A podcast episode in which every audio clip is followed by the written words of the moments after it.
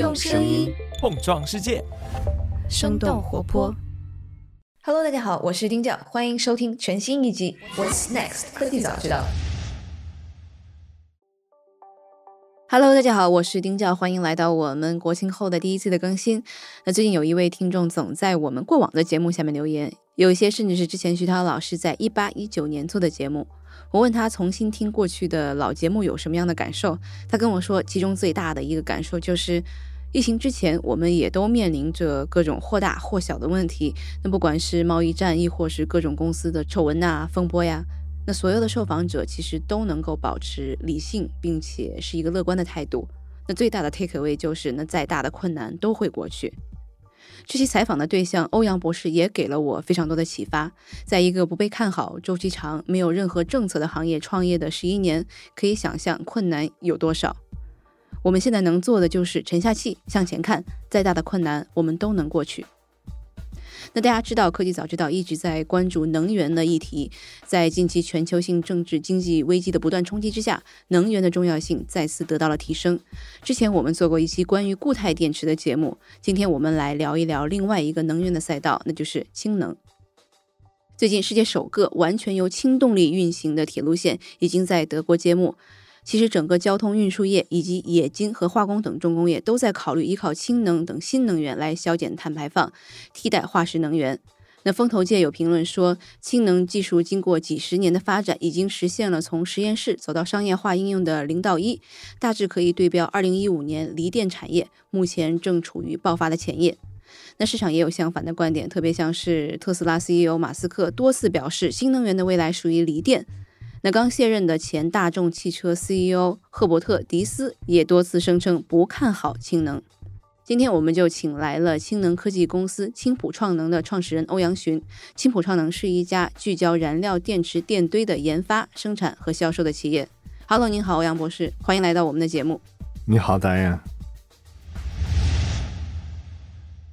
刚刚我们在私下聊的时候，您说是是从这个二零一零年回国了，十二年了，十二年了。所以在这个领域，其实一回来就在做，是吧？就创业了也。回来就是为了做这个。我看您是就是完全是研究，就学习是这个电池材料的。上学的时候就学的燃料电池。嗯，然后为什么可能没有去选择其他的这个电池的材料，选择最后是氢能呢？一种命运的安排，也 不好说。这个就是就是属于一种你上学嘛，学这个，然后觉得很有意思。还没有很好的公司能做成，觉得这个机会很大嘛，然后就从业了。从业完了以后就没多想，就一直干呗。很快时间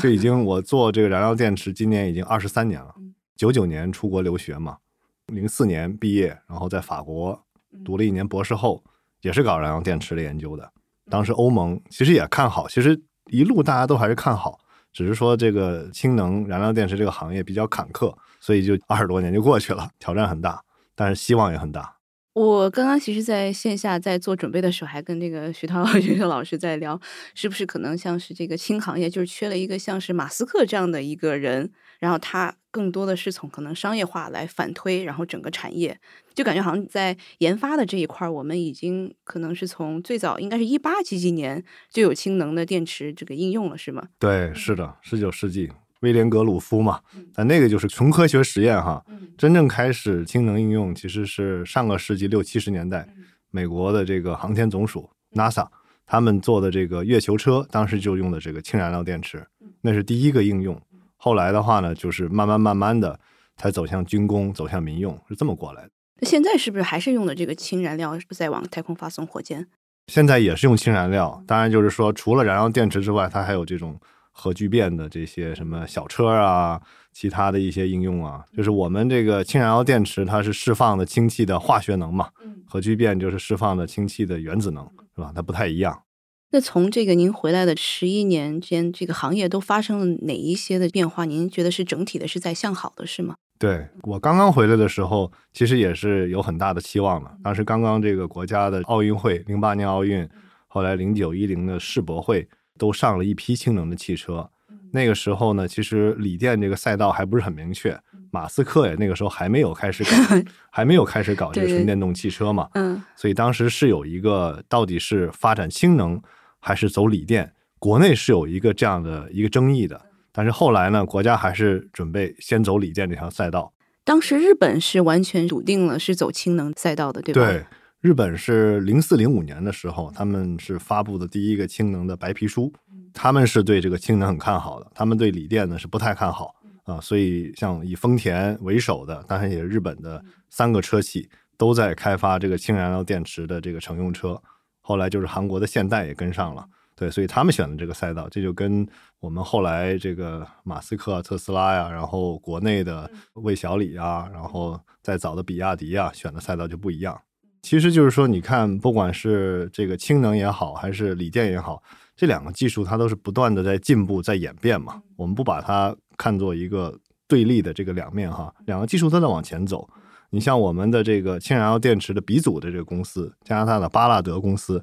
它原来早期的时候就是干锂电的，嗯，后来呢，它干了氢燃料电池。那为什么就是说看好氢燃料电池，不看好锂电呢？其实有两个主要的原因。从应用方面哈，一个就是这个氢能呢，它的整个的充氢的时间或者加氢的时间是比较短的。乘用车的话呢，基本上就是三分钟左右。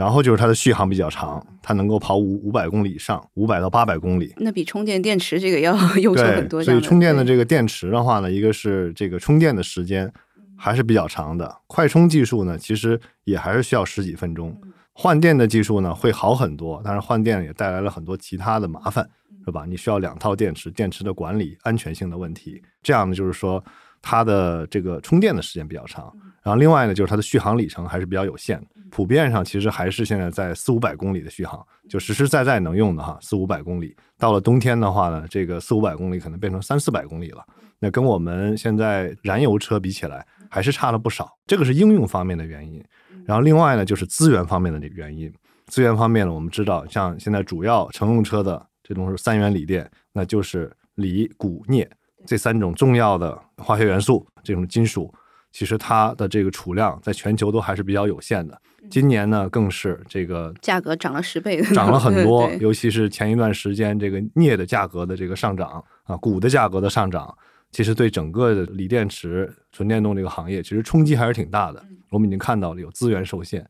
然后另外就是一个安全性的问题啊。大家可能就是一般会认为这个氢可能不安全，但是实际上。这个锂电池的安全性到现在为止都是一个更大的挑战，因为能量密度越来越高，然后你所有的这些能量集中在可能几千节的这个小电池里面，有一节电池出现问题，它会对整个的这个电池包的影响都安全性的影响很大，所以锂电池的安全性问题其实挑战还是巨大的啊。所以因为这些原因，当时丰田选择了氢能这条路线，还是从它的这个材料的一些本质的化学的原理。来去进行分析，认为这个氢燃料电池从长远来看是一个更值得走的一条新能源的道路。当然，这条路线肯定很难哈。就是你看，早期不是从航天航空这样过来嘛？其实两千年左右的时候，当时是通用汽车为主，然后带着什么欧洲的戴姆勒啊，这个几个大车企都是全球的大车企，就准备要推出氢燃料电池的汽车。国的一些车企就准备要大干氢能。然后你可以看到，就是刚才讲到的这个加拿大的巴拉德这家公司，它就主要的是燃料电池的供应方嘛。它的这个股票，这个两千年左右是暴涨啊。但是后来呢，几大车企发现这条路线比他们想象的要难得多。一个就是说，加氢设施的这个建设、氢的获取，这个不是一个在短时间就能够大面积铺广开来的一件事情。然后另外就是氢燃料电池，它要能够去实现。跟这个呃燃油车一样的小的体积，然后大的功率密度，然后能够把成本做下来也比较难。所以两千年左右呢，尝试了一把，但是呢，当时就没有很成功。后来这个事情呢，就放在乘用车这件事儿，其实就放下来了，就美国跟欧洲的企业放下来了，但是丰田把它捡起来了。这丰田还是就是那是全球汽车的老大嘛，他呢还是对这条路线呢长期看好，所以他们一做就是十年、十五年做下来了。丰田基本零四年、零五年开始就是特别看重这件事，其实前面也在做，但他真正就是说花大精力就是零四零五年开始，所以一直到了这个二零一四年年底十二月份，丰田发布了这个第一款的氢燃料电池的这个乘用车，这个是商业化的，可以卖的，老百姓能够负担得起的，基本上三十多万就能买到这辆车，不像前面搞一个样车可能上百万，他三十多万就能买。那中间这十年，实际上丰田就是一直做研发。然后我们整个这个行业，那时候我都在已经在从业了嘛，整个这个行业呢，其实就在另辟蹊径，走一些细分的赛道，比如说开发一些军用的一些单兵电源啊，什么静默发电机啊，要么就是民用呢，就是给这个通信运营商开发这种通信基站的备电电源，什么应急的这些电源，就开发这些产品，做一些细分市场。当然，就是说这个技术的进步是一直在持续的，它没有停止。啊，包括就是有大量的这些全球的科研院所，包括中国。其实中国呢也没有太落后，中国基本上就是八九十年代开始研究氢燃料电池。它跟我们其他的领域不一样，其他领域可能中国一落后落后几十年、三五十年的都有，但是在氢能这个领域，中国其实落后的不多，一直都在做。所以大家都是在持续的进步。但是这个东西它就是要积累、积累、积累很长时间，它才能从一个量变到一个质变。这个质变从整个行业来看。就是丰田二零一四年年底发布的这款叫 Mirai，中文就是未来这款燃料电池的乘用车，就是它让整个行业走向了一个新的拐点，让全球看到哦，原来燃料电池是可以在车上面进行商业化的。丰田老大怎么认为了啊，然后丰田呢，就是也是做了大量的这种宣传哈，就是来把这个氢能提到一个很高的高度。所以你现在到丰田的它的这个官网上，你也可以看到。燃料电池汽车肯定是它新能源汽车里面最主要的赛道。虽然它也搞纯电动，但是纯电动它就放到一个相对次要的，然后是只是应对这种小型的，呃，续航里程没有那么高要求的这样的应用里面，他认为是比较合适的。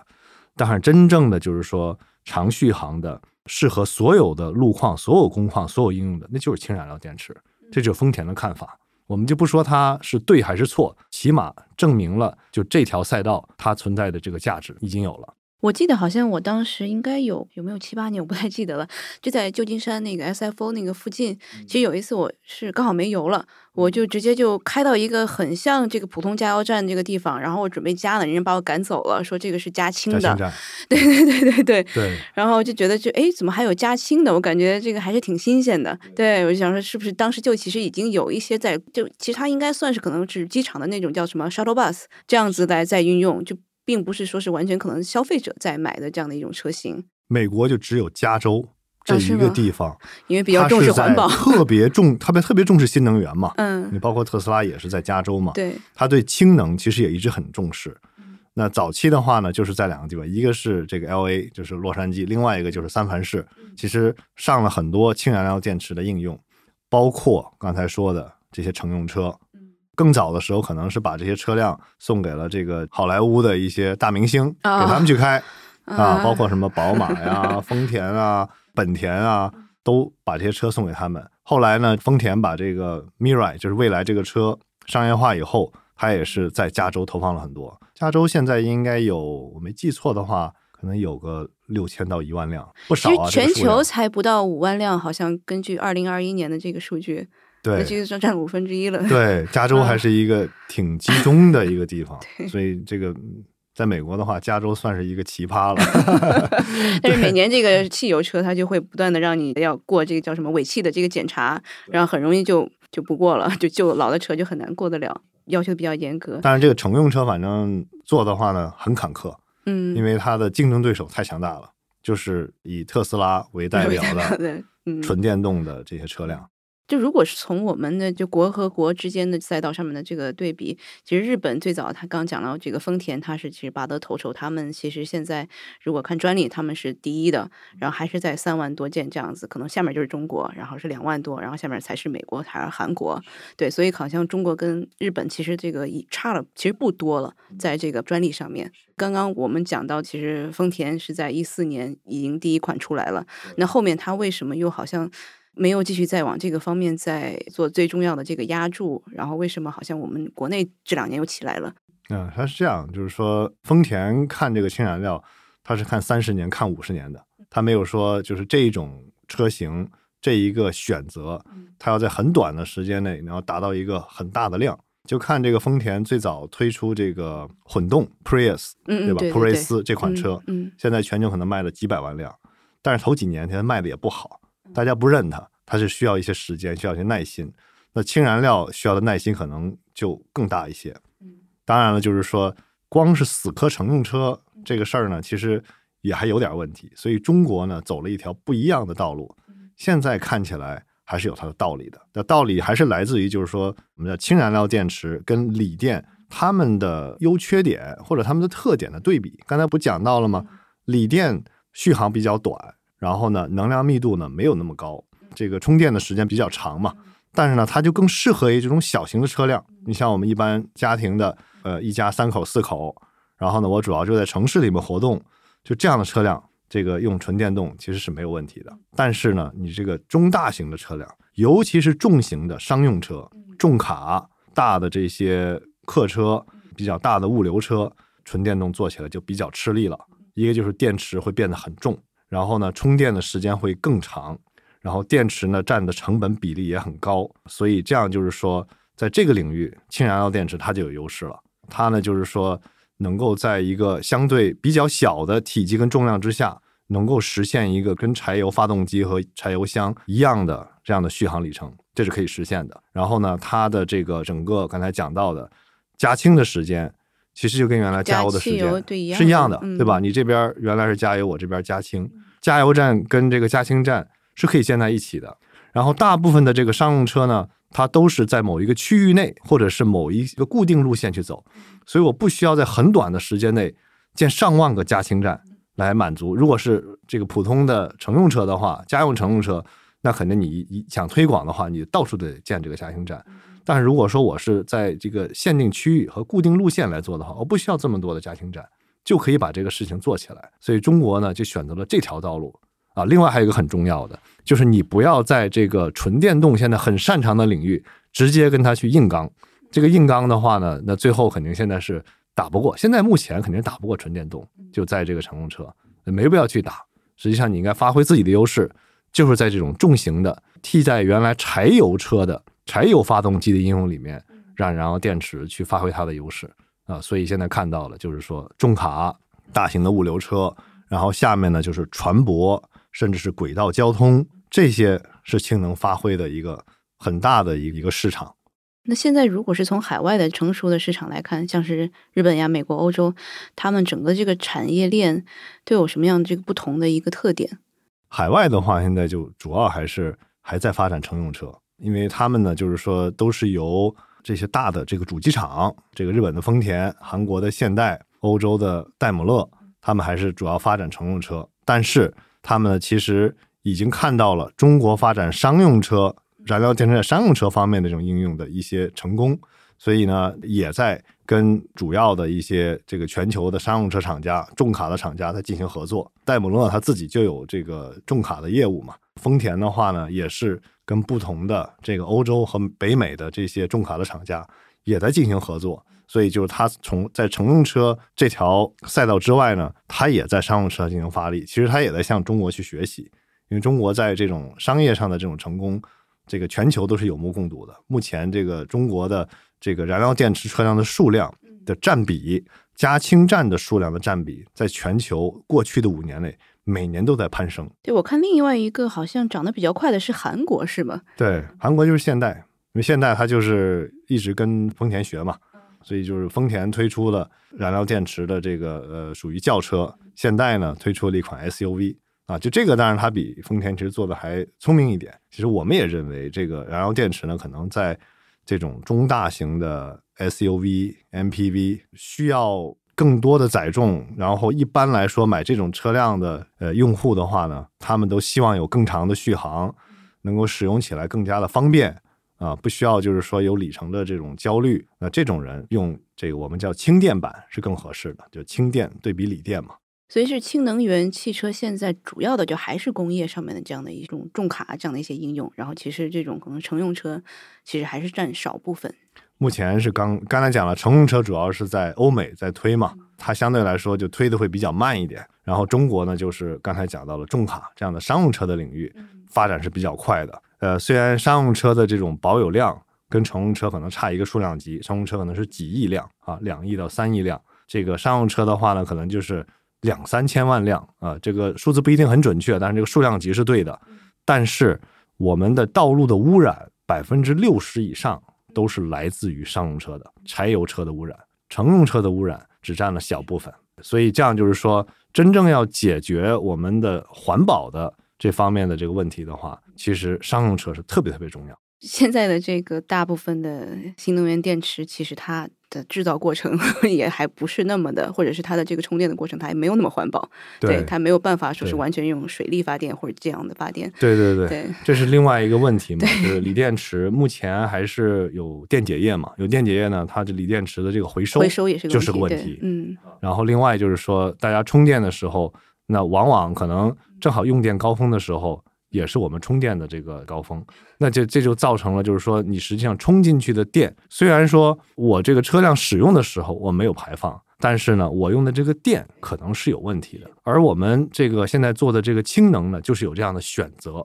我可以去选择这种呃低碳排放的，甚至零碳排放的，我们叫绿氢。对我看有绿的、蓝的和灰的，是吧？对，灰氢、蓝氢、绿氢。所谓灰氢的话呢，就是一般就是用什么煤呀、天然气啊，它来去制取氢气，二氧化碳直接排掉了。所谓蓝氢的话呢，一般指的是一些工业副产氢。就本来我在做一些这个化工行业啊，比如说氯碱行业，甚至这个焦化行业，其他的一些这个化工流程，它在制取过程中呢，就有氢气作为一个副产品，它没有扔因为我生成了这些氢气，增加了新的碳排放，甚至碳本身就是它的这个工业过程中的一个产品。对对对，嗯，所以这种情况下呢，这种叫蓝氢。什么叫绿氢呢？就是完全没有碳的参与。那光伏、这个风力发电，就这样的电制出来的这种氢气，就叫绿氢啊。那个是绿电，绿电制绿氢嘛，基本上就是灰氢、蓝氢、绿氢分了三种。那现在这种市场上面，他们分别的这个占有率和他们的成本大概又是什么样子？其实我们国家的这个灰氢是比较少的，我们主要是蓝氢。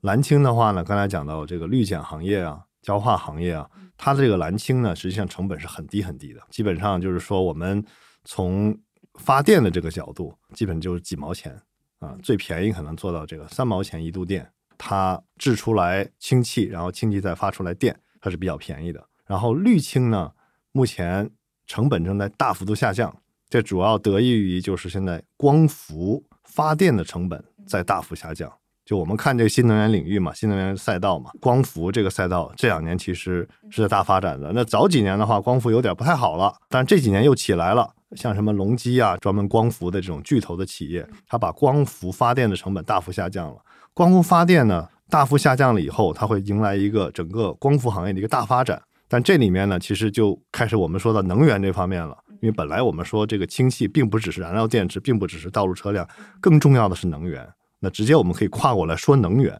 能源里面呢，未来肯定更多的是这种新能源发电。而新能源发电的一个特点就是它不稳定，对吧？你不管光也好，是风也好，都是不稳定的。不稳定呢，那么就需要有储能。现在国家呢，就是也是要求所有的这些这个新能源发电必须配储能，高的要配百分之三十的储能，低的也要配百分之十的储能。而配储能的话呢，其实有各种各样的电池都可以储能，但是作为这个一种能够大规模的去存储，又能够运输又方便应用的，还是低碳的这样的一种储能方式，氢是最合适的。它可以通过管道运输，可以通过铁路、公路采用液氢的方式来来长距离的运输，然后我可以拿它在道路上面去作为这个能源去使用，我可以在电厂里面拿它作为发电的能源去使用。这个也可以通过管道进入到我们的家庭，家庭也可以做分布式的发电。实际上，日本现在已经有三四十万套就是家庭用的燃料电池的热电联产装置，它其实就是一个庞大的一个分布式发电的一个电网。呃，今年那个三月份啊，发改委能源局刚刚发了一个相当于中国的一个氢能的中长期规划，就把这个氢能提到了一个国家战略的一个高度。其实也是因为我们的这个新能源的这个发电，下面十几二十年要大力发展，这个也是迎迎合着这个全球对这个中国的一种期望嘛。我们提出了这个二零三零年碳达峰，二零六零年碳中和，已经有这个目标了。然后又正好是这个时代所需要的啊。我们从能源的角度，从环境的角度，其实都需要把这个氢能提到一个很高的高度，然后在未来的这个十几二十年有大的发展。其实您从最早开始回来创业是没有任何的像是政策导向的这个行业的红利的，但是好像是不是这几年因为其他的像刚刚您讲的碳中和、是环保、光伏这个发电，就其他的行业的一些政策或新的这个动向，可能慢慢的把这个氢能行业的这个给它促进发展起来了，对有这样的一种感觉。对，这个就是还是早期的一些信念吧。我们就相信这个氢燃料电池，因为它很简单嘛，就是氢，其实上到处都有，水里面就有氢，自然界最简单的一个物质。这个发电的过程，它其实是个很完美的过程，就是直接把这个氢气的我们叫化学能就变成电了，它没有中间的步骤。然后生成物是什么呢？就是水，就它的生产过程中也没有任何的这种高耗电、高污染、高排放，没有这些东西，所以也是一个很干净的过程。一个很很简单的一种一种信念吧，我觉得它很有希望，所以就一直坚持下来呗。对，那我们如果看一下，可能是从这个行业，像是过去的您您创业过来有十多年吧，他们的一个瓶颈是哪些地方？然后是都是怎么样这个克服的？这个瓶颈的话，其实主要还分两方面。第一个就是基础设施，就是这个加氢站的这个，因为目前我们有加油站，我们有电网，电网可以接充电桩，这些基础设施其实都已经在发展新能源之前已然存在了。而氢的这个网络是没有的，氢原来就是归属于一种化工品，那化工品跟老百姓之间的距离是很遥远的，所以这个是第一个瓶颈。那这个瓶颈要克服。你说我突然搞了一个很大的加氢的网络，这个也是不现实的。它必须要跟这个氢的应用的发展要直接结合。所以氢燃料电池只是氢的其中一个应用，虽然我们说它是很大的一个应用的一个领域，是吧？但只是其中的一个应用。你必须要通过一些主要的应用，把它能够拉动起来啊。燃料电池在什么汽车啊、电站啊，这是重要的应用。然后现在也开始在做什么这个冶金行业，氢冶金。它也是为了降低排放，把原来用焦炭来做冶金，现在呢把焦炭整个这个钢铁冶炼过程中加入了氢气，降低了它的碳排放，提高了热值，这个也是很好的一种方法。这个现在国家也是在我们的钢铁行业正在推广，就是这样的应用才能够把这个氢气基础设施能够拉动起来，否则没有这些基础设施的话，那肯定是不行的。然后第二个就是成本的问题，刚才也讲到这个两千年左右，美国、欧洲他们搞这个燃料电池汽车。这个成本当时就是比较高，基本上一辆车恐怕一两百万，那是一点都不夸张的。通过两千年到现在已经二十二年过去了，这二十二年其实技术已经有了这个大跨步的进步，基本上已经把成本降了，不夸张说的话，其实降了两个数量级。像我们早期做燃料电池的时候，一千瓦，我们讲一千瓦燃料电池，差不多就是十万块钱这一个等级的。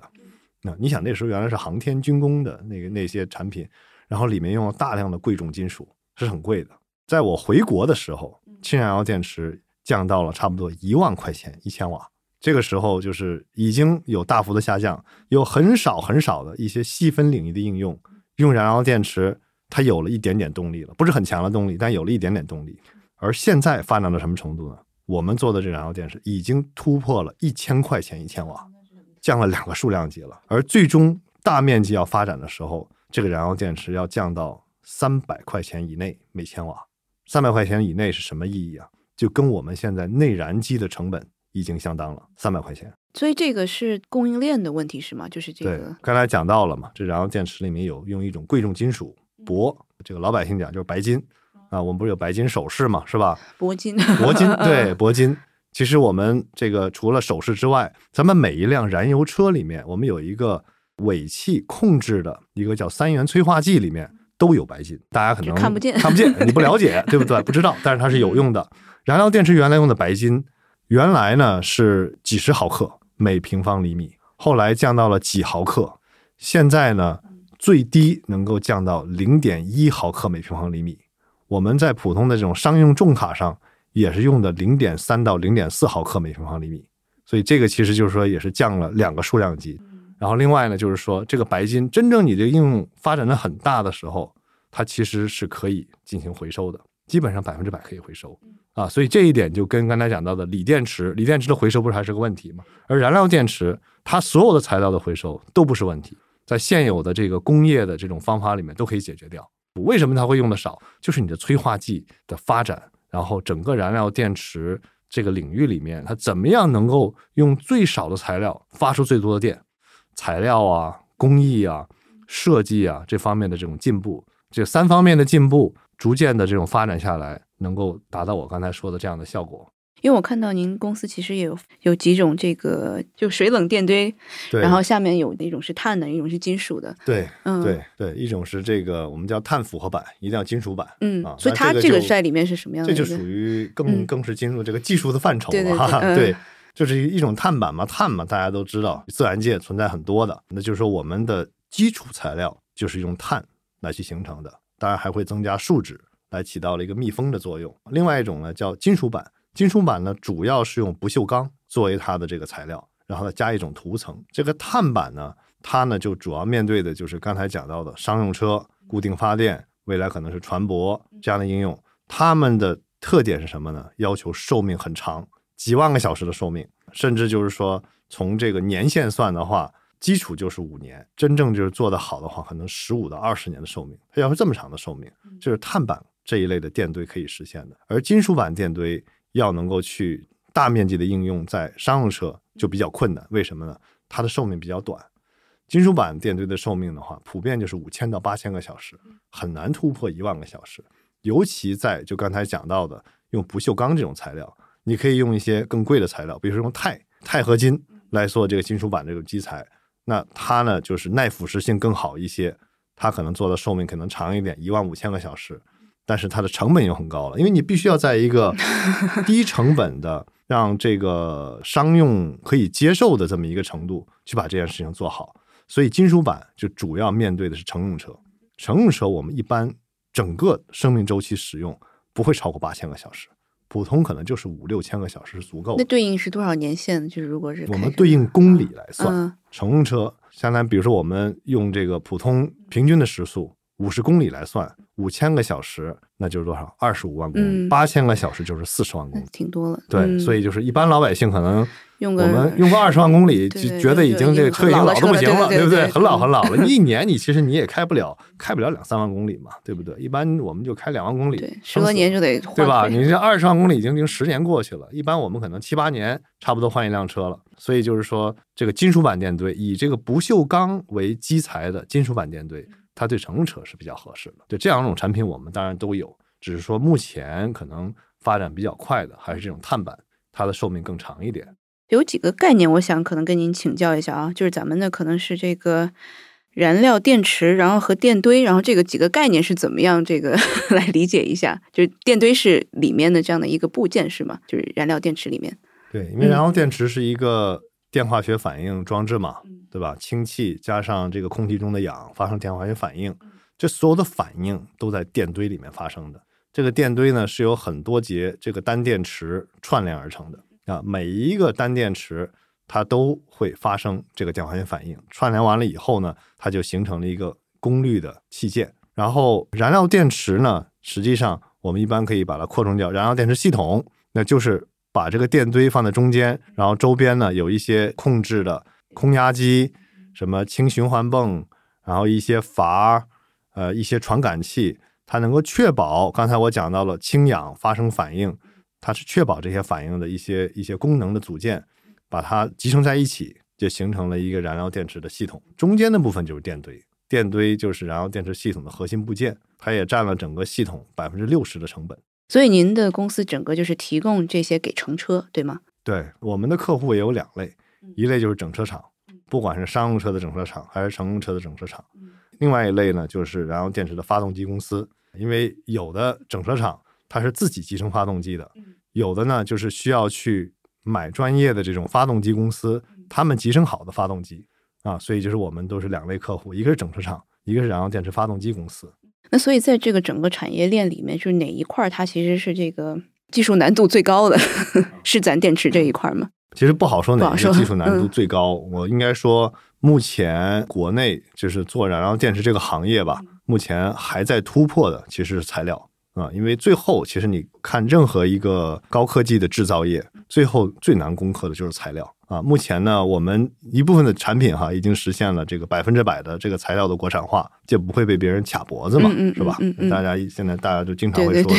对对吧？不能让别人卡脖子，嗯是吧？但是呢，还有一部分材料，它的国产化率还不高。为什么不高呢？就他们的要么就是技术的水平，嗯，还不到，要么就是寿命还能不能够达到国际上最好的这些材料公司的这个水平。所以这一部分材料，它的这个技术的进步啊、或者说怎么把它的这个耐久性提得更高啊、这还是需要一点点时间。我估计快的话呢，可能就两三年；慢的话呢，可能三到五年。您刚说的这些材料其实都是电池的这个材料是吧？就电堆里面的材电堆料材料，对电堆里的材料。当然，你说从这个燃油电池系统看哈，就是国家分了这个六大核心部件啊，这个可能就说的更细了。电堆里面有六个，除了电堆之外的系统里面还有两个，加起来总共有八个。但是在我看呢，就是最关键的有三样东西，一个就是核心的材料，刚才提到的，然后第二个就是工艺，因为这个燃料电池它是很多电堆很多节串起来嘛，它对这个产品的一致性要求是极高的啊，很多很多的这些内部的尺寸或者是它的装配的精度都是达到零点零一毫米这个级别的，基本上的零点零一到零点零五毫米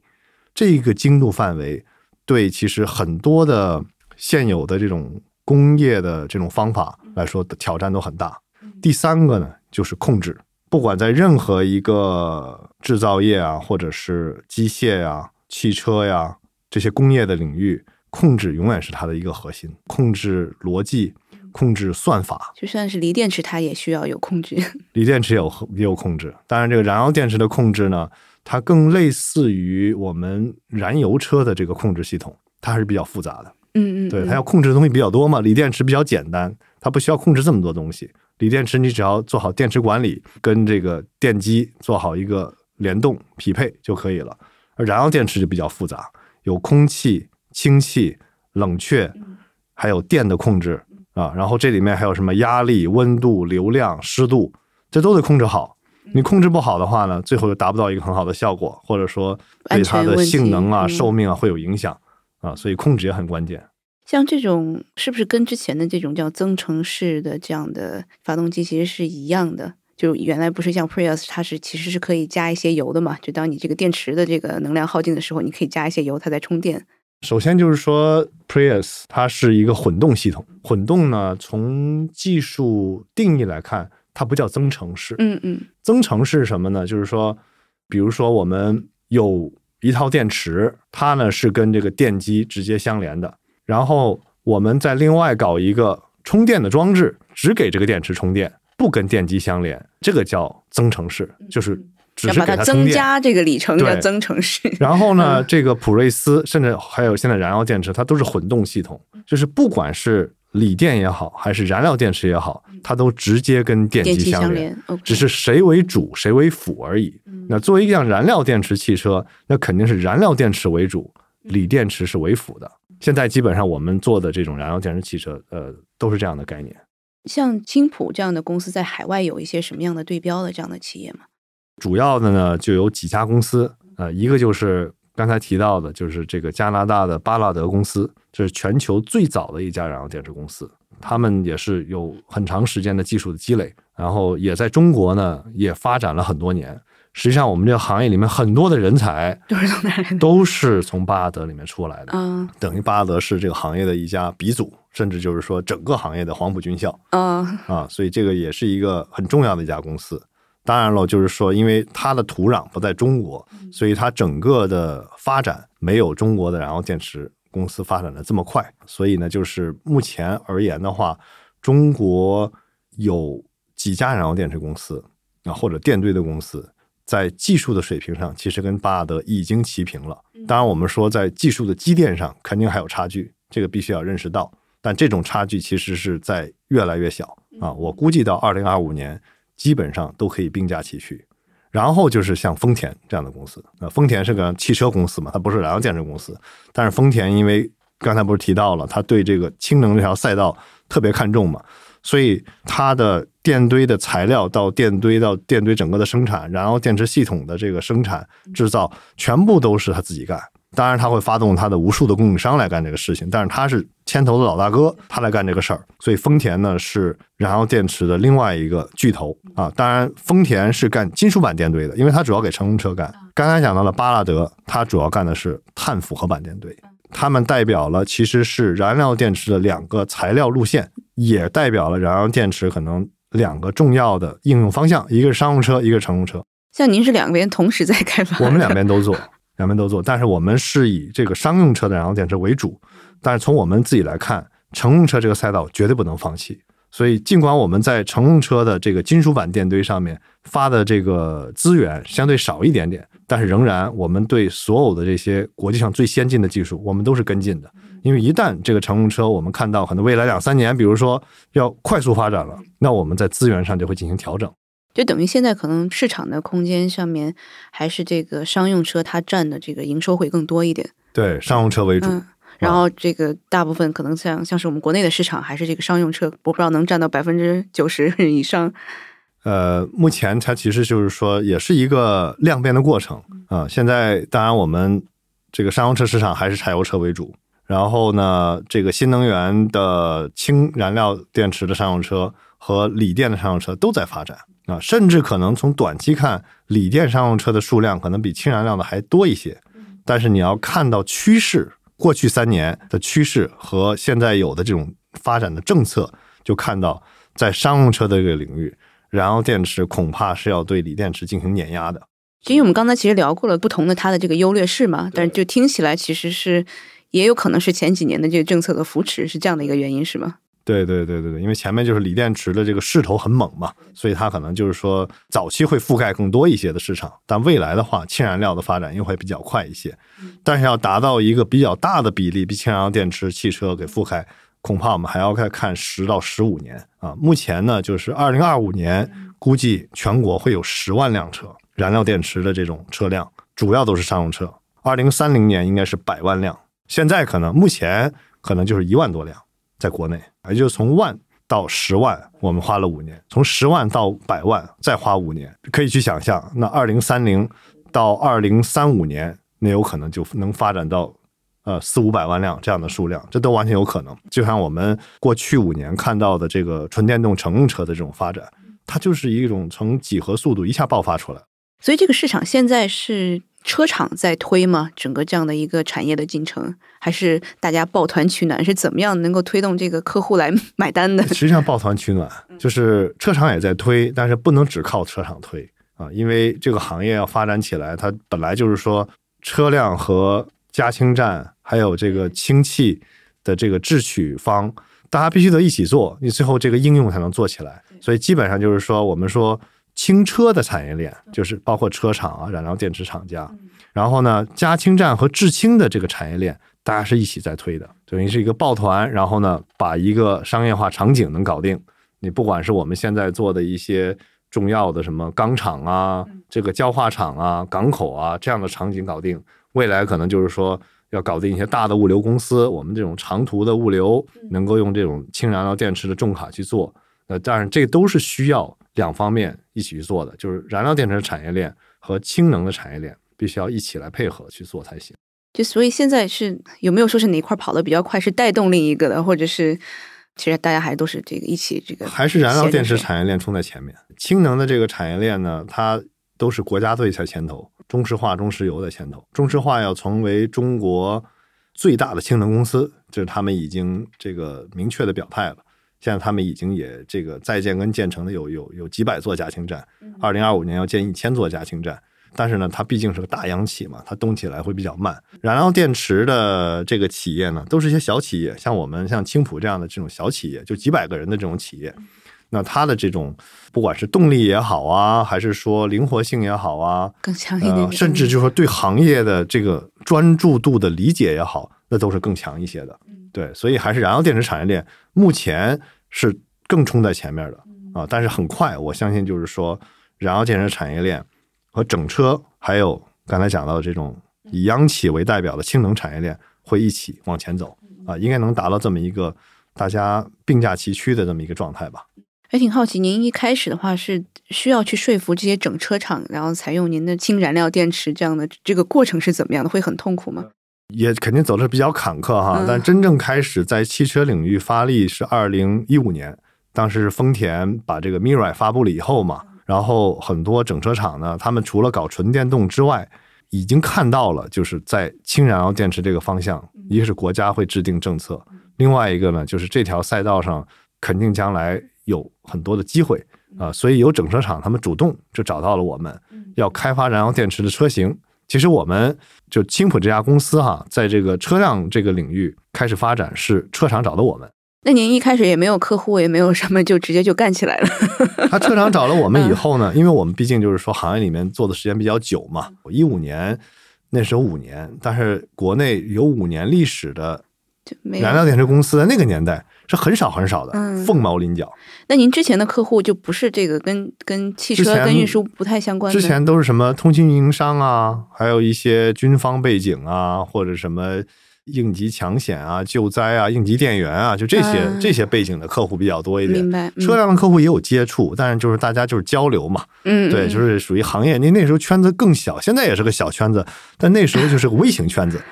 对，所以就是微型圈子呢，既然 他们这些车厂看到了说，哎，丰田把这个搞出来了，燃料电池汽车搞出来了，他们认为这是个方向，他们想尝试一下，那很容易就找到青浦，就这么一点点的开始。当然了，这一部分客户来找了我们，我们就会把这些经验、一些解决方案，我们也带给其他的一些整车厂，但他们可能就是说后知后觉一点的整车厂，但是大家很快就是这东西看懂了，看懂的人就入局了。反正到今天为止，中国应该说一线、二线百分之百的整车厂都已经进入氢能赛道，而且大部分都是我们的这个配套的厂家。那像是咱们制造这个氢能源电池，其实最刚刚讲的，其实核心的这个有三点嘛，然后中间你讲的是一个工艺，就是它的这个正在这个制造的流流程上面材料工艺，控制对，所以在制造上面也是您是像芯片一样是这个 ODM、OEM，还是您自己造厂？我们分几类，不可能什么材料都搞。我们还是认为这个时代更需要的是细分领域的冠军，而不需要这种大而全的这种庞大的公司。所以呢，我们其实是带动了很多我们的供应商来去发展一些材料和一些工艺，然后我们甚至影响和带动了很多我们下游的厂家，就是传统意义定义为客户的这些厂家，实际上他是我的合作伙伴。我们也带动他们，因为毕竟像有青浦这样，就是我们内部有六七个都是有二十年以上经验的这种燃料电池的老人，所以整个行业这个没有这么多老人嘛，所以大家想进来，但是一开始不知道怎么做，所以我们就带着大家一起来做，大家一起做呢，然后我们选了有一部分材料是自己研发、自己生产，有一小部分材料，比如说极板这个材料，我们是自己研发、自己生产。但是更多的一些材料，比如说催化剂、质子膜、碳纸，就这里面都是核心材料嘛。那么我们是跟别人一起研发，甚至就是说，别人要想研发这个材料，我们主动去把我们的这个资源贡献出来。我告诉你，有这个所有的对这些材料的需求，我甚至给你提供各种测试的环境、场所、人力资源、测试方法，我都告诉他，然后让他去开发这个材料。因为我们相信就是说，如果我们只有一家受益的话，这个行业肯定起不来啊。因为我们毕竟自己的力量也很薄弱，然后还有一些是交叉的部分，既自产也外采，这样就形成一种内外部的良好的一种竞争的模式。我们这我们觉得这也是很健康的。就刚刚您讲的，其实马上会看到很高速的这个增长。那在高速增长的前面，可能会有哪些拦路虎呢？拦路虎也还是很多的。这个因为整个行业它是一个创业的阶段嘛，毕竟就是说市场不是说现在就摆在眼前，然后也就没有别的这个竞争对手。毕竟纯电动的跟你竞争，传统的燃油车甚至这个 LNG，LNG 就是液化天然气，这些都在跟这个氢能进行竞争。那么我们要拿出的解决方案能够去打动客户，这个是一个挑战。然后另外呢，就是说整个的燃料电池的产业链的公司，刚才讲到了，以小公司为主，小公司呢资源有限，然后往往比较分散。你要想把这些小公司有机的组织在一起，它是有难度的。啊，我们在做这个事情，目前还是觉得还是不够，可能需要更多的这样的这种有机的组合体，大家在一起来去完善一个最终的产品，而不是说各自为营，创造一个良好的微环境。啊，肯定会有一些各种各样的不如意的一些一些事情会发生，但是呢，目前我们还是能够找到了，哎，上下游我们这么一一队的公司哈，可能有四五家公司，大家在发展的理念，在这个技术的水准，在各自的这种能够配套的资源的能力方面都能够匹配的，这样的一起往前走，就大家都是属于你都希望你的队友是神队友，不是猪队友嘛，对不对？所以你肯定你要找到你自己的神队友，然后大家一起往前走，最终的这个市场上。它不仅仅是跟中国的这些公司竞争啊，最终你是要跟丰田、跟巴拉德、跟这些最强的西方国家的这些公司来进行竞争的。我们刚刚其实谈到了，其实锂电池它是有一定的这个安全问题，大家可能也会想，氢好像一一联想就是说氢会爆炸 这样的事情，我不知道这个在安全上面会不会有一些这个可能在应用上面的一些这个顾虑呢？顾虑肯定是有的嘛，因为这个是一个老百姓可能固有的嘛，你毕竟是一个新事物，然后大家一想到氢气的话，就想到氢弹，是不是？咱们国家不是发发了核弹，又发了氢弹，然后呢，这个过往也可能有各种各样的这种化工的爆炸，有的跟氢气没关系，但是大家觉得就是都一类，都是危险化工品嘛，是吧？有发生爆炸，但实际上呢，这个呃，通过科学的对比。以及所有现在的历史的这种案例，来分析了燃油锂电池和氢能氢燃料电池来对比，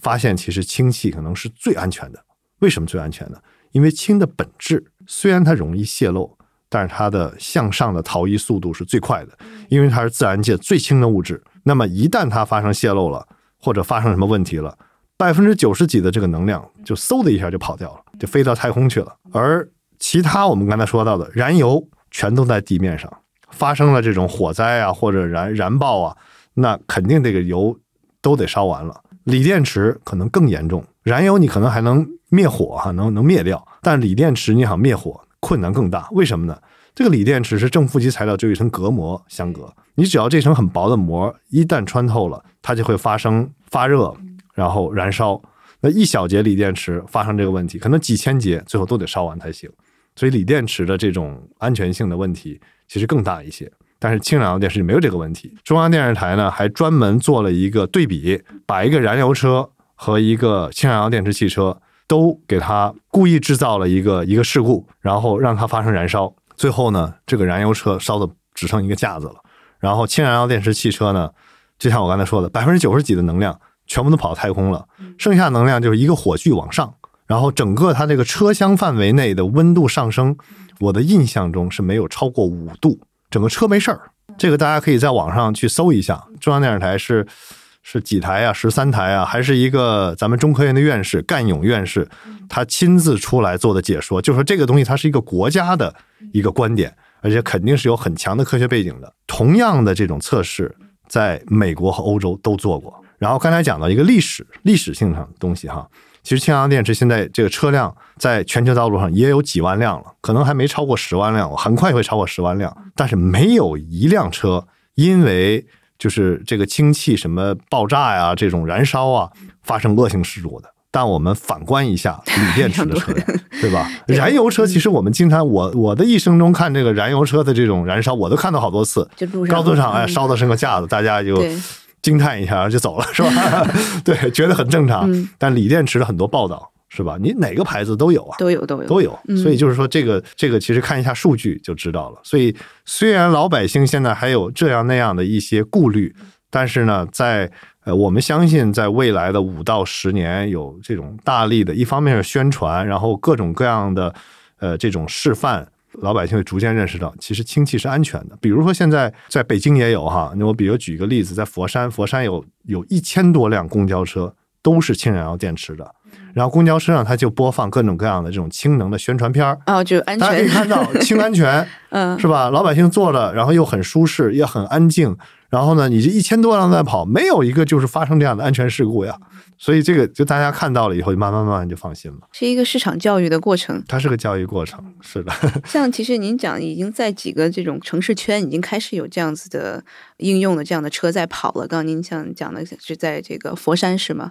对，佛山。还有哪些城市我们都可以？其实这个国家呢是在去年的九月二十一号，呃，五个部委哈，交通部、财政部、什么工信部、发改委、科技部五个部委发了一个文儿，专门呢。搞了五个氢能的示范城市群，呃，这五个示范城市群呢，其实就是围绕着京津冀、长三角和珠三角，基本是围绕这个。当然还有个河南，但是除了这五个示范城市群之外呢，其他的这个中国有氢能优势以及汽车产业链优势的这些区域，其实也在很积极的发展。比如我们现在呢，就是在中国的陕西、山西、内蒙、宁夏的东部，这个我们叫矿脉。刚才不讲到了这种焦化副产氢嘛，就是煤变成焦炭的过程中呢，它是有氢气作为副产品的，这种副产氢的成本很低。然后呢，在这个区域呢，也有我们国家最丰富的运输的行业，有大量的重卡，可能加起来有上百万辆的这种重卡，就在这个这些区域里面。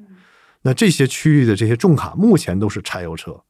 柴油的价格现在在上涨。呃，汽油在上涨，柴油在上涨，大家可以在加油站都看得到。而我们的这种氢气的价格在这些区域其实是很低的，加上就是说国家的这些政策，还有我们燃料电池的这个成本逐渐的下降，就是这些矿脉的这些区域里面，刚才讲到这几个省份发展氢燃料电池的重卡还有物流，其实基本上可以算过账来了，而且一年比一年的这种趋势会更加明显一些。啊，所以现在的发展就是除了刚才讲到的这五个示范区之外。就是在这些氢能的优势区域在发展，其实还是蛮多这个这个点的，蛮多的点，对对对，蛮多点。这我都说的还不完整，只是说我我我把这些重点那个地方说了。刚有一部分是公交，然后有一部分是工业的这种重卡来回运输东西的，就还有什么这个应用的？公交车是一种，然后呢，这种班车就我们叫通勤车，这是一种城市内的，还有就是物流车。